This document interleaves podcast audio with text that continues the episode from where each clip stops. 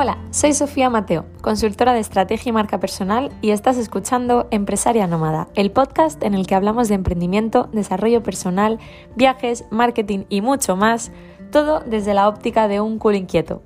En este episodio vamos a hablar sobre tu negocio y tú, porque un negocio crece tanto como la persona que lo lidera. Así que si eres una mente inquieta, este espacio es para ti. Comenzamos. Un negocio crece tanto como la persona que lo lidera. Esta frase desde que empecé a emprender se ha convertido en mi mantra y la repito hasta la saciedad porque creo firmemente en ella. Y es que si tú no te encuentras bien, tu negocio lo va a notar. Si no tienes la cabeza en su sitio, no tendrás la motivación, el foco y la energía para hacer lo que tu negocio y el cliente necesita que hagas. He visto a muchas compañeras autosabotearse y he visto el comienzo de muchos proyectos que no han llegado a dar a luz por diversos miedos todos escondidos detrás de razones lo suficientemente lógicas para que uno mismo se las crea y deje de profundizar en la herida. El otro día, hablando con una clienta, decidí parar la sesión de estrategia para hablar sobre ella. Porque no sirve de nada que tengas una estrategia de puta madre si tu cabeza te está poniendo pegas y estás buscando atajos para librarte de realizar según qué pasos. Mira, todos tenemos voces en la cabeza. Yo cuando empecé pasé por todos los miedos típicos de los emprendedores, porque aquí ninguno somos únicos y todos hemos pasado por lo mismo, entre ellos por supuesto el famoso síndrome del impostor, pero mucho más potente en mi caso era la vergüenza a exponerme y hacer el ridículo. Me daba una vergüenza increíble hablar delante de la cámara, incluso hablarle al móvil, y más que hablar delante de la cámara o el móvil, que mis seres queridos y mis personas cercanas se enteraran de esto. Esto me daba una vergüenza increíble. Y de hecho, esto sigue ahí. El otro día cenando con unos amigos les conté que había lanzado un podcast y no tuvieron mejor idea que ponerlo en voz alta en, el restaurante. Me tuve que levantar y, y, salir. Al final no salí, pero me tuve que levantar para que lo pararan porque empecé a tener calor en el cuerpo de la misma vergüenza que me daba el estar escuchando mi voz. Yo de verdad que lo paso mal, lo paso muy, muy, muy, muy mal, pero no por ello voy a dejar de hacerlo. Y es que si no lo hago, pierdo mucho más que si lo hago. Puesto en una balanza, hay cosas que pesan más y tengo claro que prefiero arrepentirme de hacer algo a dejar de experimentar la vida por lo que pienso que otros puedan pensar. De verdad que si te pones a, valga la redundancia, pensar en ello, suena ridículo.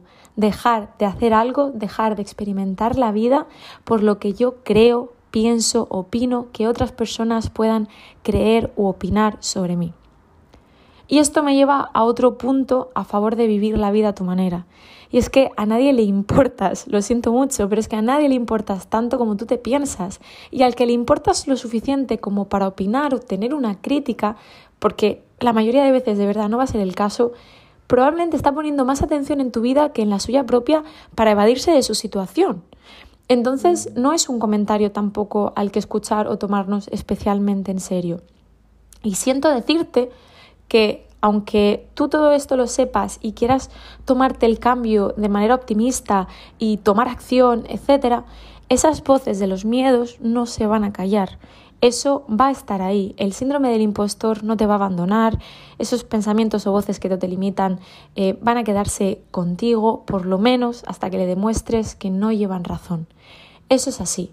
Así que hazte un favor y si escuchas esas voces, utilízalas a tu favor, conviértelas en tu gasolina. Si un pensamiento te limita, dale nombre a esa voz. Por ejemplo, yo qué sé, llámala fulgencia. Háblale directamente a Fulgen, cuéntale con hechos por qué no lleva razón, habla sobre esa voz con tus compañeros, háblalo con un terapeuta, pero quítale peso. Deja que te acompañe, lo que sea, pero no dejes que te gane. Como le decía a mi cliente, si tienes miedo a fallar y te quedas parada, ya has fallado, ya has tocado fondo. Desde ahí todo lo que hagas es para arriba, desde ahí todo lo que hagas es positivo, todo suma. Al final de todo esto, la vida es breve, no sabemos hasta dónde llega, cuándo se acaba, así que vívela como te apetezca, permítete crear, probar, investigar y jugar, juega mucho y demuéstrale a esas voces con hechos, con acciones que no llevaban razón, e incluso si llevaban razón, díselo, oye, pues llevabas razón, me he equivocado con esto, ¿y qué es lo peor que podía pasar? Pues a lo mejor eso que podía pasar no era tan malo y no era para tanto. Recuerda, tu negocio avanza si tú avanzas, así que permítete parar cuando lo necesites y apóyate en familia, amigos y profesionales para retomar el camino. Esto ha sido todo por hoy. Si te ha gustado, déjame una valoración para ayudarme a llegar a más personas. Quizás alguien necesite escuchar este mensaje y le llegue en el momento adecuado, quién sabe. Recuerda que puedes encontrarme en Instagram en arroba Mateo o contactarme a través de mi web pequeñasdosis.com. Nos vemos en el próximo episodio.